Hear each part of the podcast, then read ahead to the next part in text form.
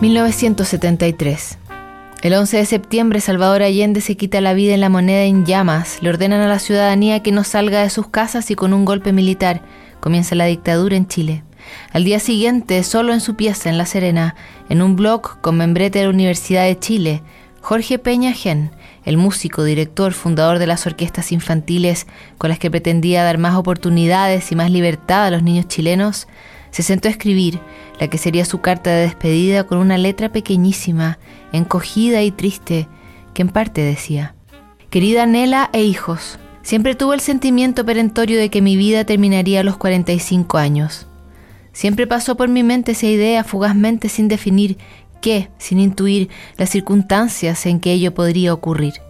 Presiento que mi fin está próximo, que mi fin material no tardará en llegar, así como el fin de mi atormentada vida interior ya ha sucedido.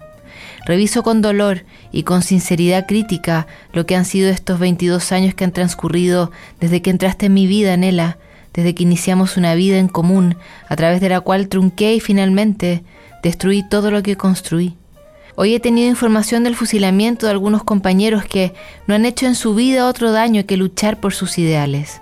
Sabemos y sé que muchos de nosotros estamos marcados y sentenciados por el delito de amar a la humanidad, al hombre histórico, a través de la construcción de un nuevo orden de real libertad, igualdad y justicia social. Pienso que si me coge, mi escapatoria de la muerte física sería solo un milagro. Si debo morir, afronto ese paso sin la frustración de haber necesitado más tiempo.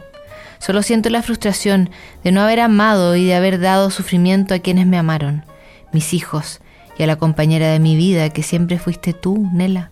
Te digo esto con lágrimas y con sinceridad, sabiendo que ya nunca más podrá haber algo entre nosotros, ya sea porque he muerto o porque estoy interiormente inerte, como me lo dijo María Fedora.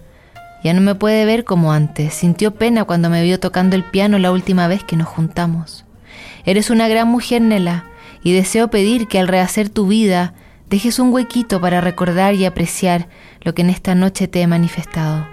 A mi Juan Cristián querido, lo he recordado mucho a través de este año. En la distancia me he sentido cerca de ti, hijo, con tu mirada desde la foto sobre el piano limpia y tierna.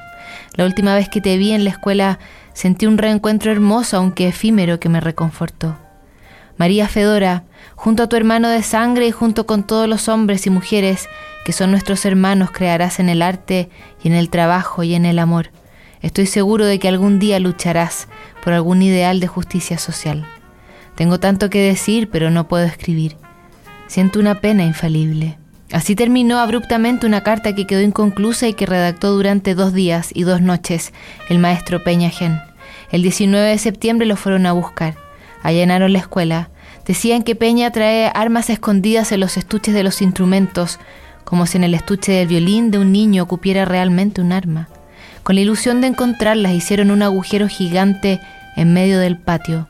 Los niños siguieron yendo a clases y miraban asustados ese pozo profundo y vacío. Un día escucharon su nombre y el de otros detenidos en el alto parlante. Peña le dijo a quienes lo rodeaban que seguro era para darle la libertad, que no tenían de qué acusarlo, pero las cosas no eran así. En la primera página del diario El Día, se publicó que a las 4 de la tarde del 16 de octubre, según lo dispuesto por el Tribunal Militar, habían sido ejecutadas las siguientes personas. Eran 15 y todos pudieron leer ahí Jorge Peña Gen, 45 años.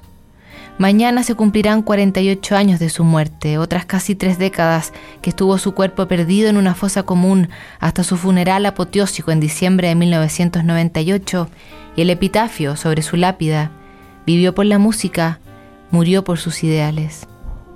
Seguimos revisando el lunes, más cartas en notables. Escribir un mensaje a un ser querido que ya partió puede ser una terapia para sanar el corazón. Por eso, Parque del Recuerdo te invita a participar de la iniciativa Palabras que Sanan y tu mensaje podrá ser parte de un importante memorial. Ingresa a www.palabrasquesanan.cl. Inversiones sin fronteras es mirar el mundo de otra forma, es entender que las oportunidades están en los cinco continentes. Esto es lo que hacen en MBI Inversiones. Por eso, cuando busques dónde invertir tu patrimonio, cuenta con las inversiones sin fronteras de MBI Inversiones.